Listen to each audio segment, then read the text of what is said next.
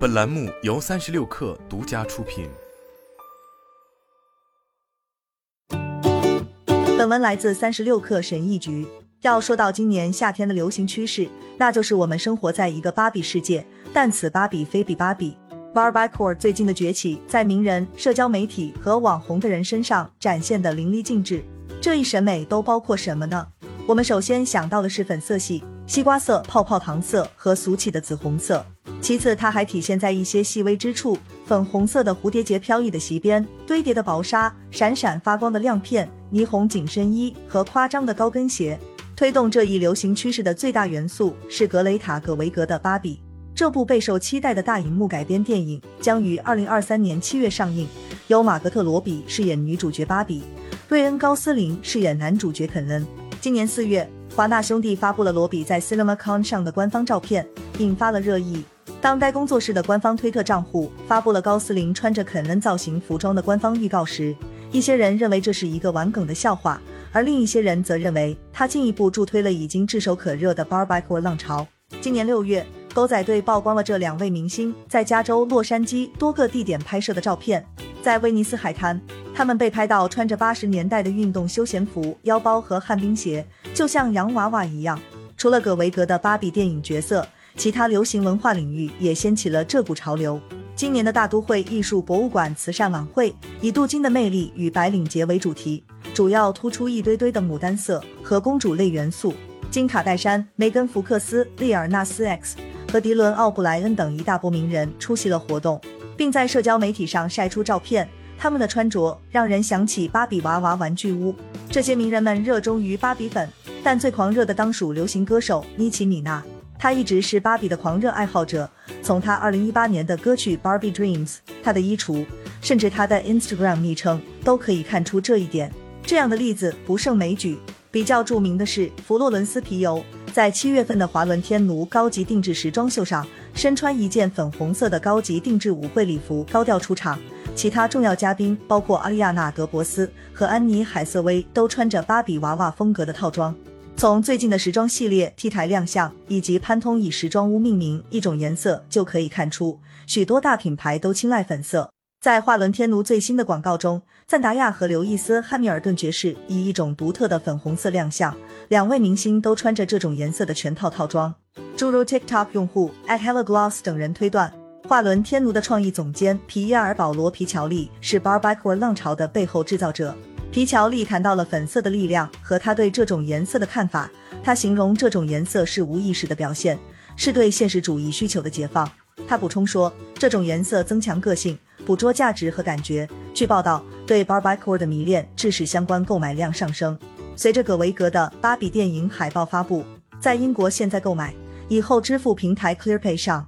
紫红色和霓虹服装的销量分别增长了百分之四十四，珊瑚色衣服的销量增长了百分之三十二，其他产品也重新燃起了人们的兴趣，比如发圈、连体衣和紧身衣。网红、名人和内容创造者确实证实了最近的芭比现象。在 Instagram 上，芭比风格的颜色和套装随处可见；在 TikTok 上，围绕 Barbiecore 的内容已经获得了超过一千五百四十万的观看量。视频也多围绕芭比式的服装组合、芭比式的花卉布置及其他潮流元素。更有甚者，创作者 at Elsa Five 记录了他把自己的拖车装扮成芭比娃娃的过程，包括芭比主题的方向盘。虽然从美学角度来看，Barbiecore 未背离其起源，但这一趋势的本质已经发生变化。芭比时装娃娃由美国玩具公司美泰于一九五九年推出，最初设计为金发、匀称和白色。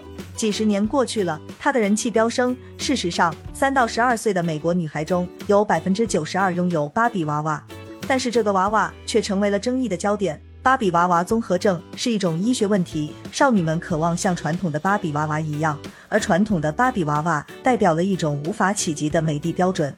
例如，二零一六年在澳大利亚进行的一项研究发现，芭比娃娃可能会鼓励年轻女孩将苗条的身材视为一种理想的追求。二零一四年至二零一六年间，芭比娃娃的销量大幅下降，这可能是其文化日益脱节的结果。最后，在二零一六年，美泰公司为芭比娃娃推出了三种新的体型，包括曲线型、娇小型和高挑型。自那以后，芭比娃娃紧跟潮流发展而不断更新。就在今年五月，美泰宣布了一个新的多样化的玩偶系列，包括一个带助听器的芭比娃娃和一个换白癜风的肯恩娃娃。Barbiecore 不是美泰公司本身的产品，但该公司的文化转变可能符合人们对芭比重新燃起的兴趣和新型诠释。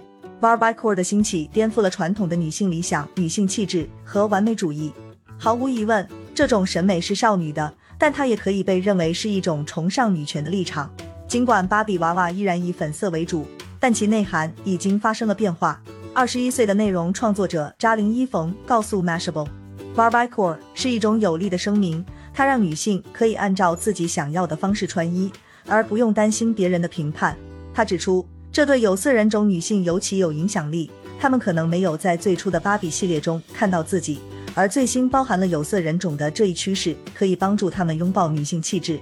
如今，Barbiecore 处于 Bimbo Talk 时尚 TikTok 和现代女权的维恩图中，美学运动敦促人们体现女性化，并从她的俏皮中找到乐趣，无论性别、种族或其他任何人类的标签。还记得 Bimbo Talk 吗？这一 TikTok 运动始于两年前。它推动任何人都可以，而不仅仅是顺性别女性将自己认定为 bimbo。亚文化允许这个过去常被用作贬义词的词被重新定义。现代的 bimbo，正如摩根颂在 Mashable 杂志上写的那样，是超级女性化的。她拥抱自己的性感，拒绝资本主义的思维，即必须展示出有市场的技能，且在这个过程中蔑视男性的目光。同时，这样的 bimbo 有社会责任感。有能力，不需要遵守资本主义女孩老板文化或其他社会期望。劳伦·贾尔斯是一名二十三岁的自由撰稿人，他认为自己是芭比娃娃和芭比服装的忠实粉丝。他将 TikTok 和时尚行业视为这一趋势的助推剂。他告诉 Mashable，这些东西的组合让芭比审美复活了。和扎林一样，他也认为这股潮流帮助人们发掘自己女性化的一面。这背后的观念是，Barbiecore 爱好者不再被社会期望中的女性气质所束缚，相反，这是一种主动的选择。芭比娃娃式的配饰、服装和粉色本身已经被重新定义为解放，甚至是力量的象征。随着五十年代后期芭比娃娃的文化演变，怀旧在 Barbiecore 中扮演了重要的角色，尤其是在最近的历史中。这一趋势与二零一四年的 Tumblr 美学、翻盖手机和无线耳机有一些共同之处。他现在的回归，很大程度上是由 Z 世代以怀旧倾向著称的一代来推动的。近几十年来，这不是我们第一次看到 Barbiecore 出现了。一九九七年，丹麦挪威流行音乐组合水叮当发布了他们的超级单曲《芭比女孩》。芭比娃娃在零年代风靡一时，这要归功于律政俏佳人里的艾丽伍兹。她对粉色坚定不移的喜爱，让她被贴上了马里布芭比的标签。而且使得人们严重低估了他走进哈佛校园的那一刻。而二十年后的今天，《律政俏佳人三》将于二零二三年上映，与《芭比》同一年，这也再一次助推了芭比粉的流行。时尚心理学家 Shakila Forbes Bell 在接受 Mashable 网站采访时表示：“人们都知道怀旧能激发快乐，对很多人来说，芭比能带来童年的美好回忆，所以我预计 Barbiecore 会继续受到人们的欢迎。”当谈到科技、时尚和娱乐时，Z 世代不断的怀旧，倾向于以往的年代、趋势和类型。许多二十多岁的年轻人渴望过一段他们认为更简单的时光。Barbiecore 则符合这一普遍的欲望。二十三岁的玛丽卡谢斯创作了带 Barbiecore 话题的内容。他说，这一芭比粉的趋势根植于一个过于乐观的幻想世界，提供了一种逃避现实的感觉。就我个人而言，我喜欢它能让我怀念我更年轻、更有趣的岁月这一事实。那时的事情看起来几乎完美，我没有那么多的担心。这种感觉能经常让我以最佳状态生活着。谢斯告诉 Mashable。同样，扎林说，最初是怀旧的元素促使他尝试 Barbiecore。他引用了他从小看的芭比电影，像《长发公主》《公主与穷人》和《天鹅湖》。作为一个成年人，在我的衣橱里添加这样的元素是很有趣的。今年夏天，芭比娃娃的复兴对所有接受它的人来说，真的是一件幸事。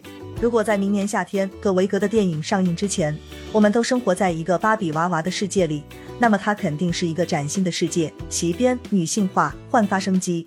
好了，本期节目就是这样，下期节目我们不见不散。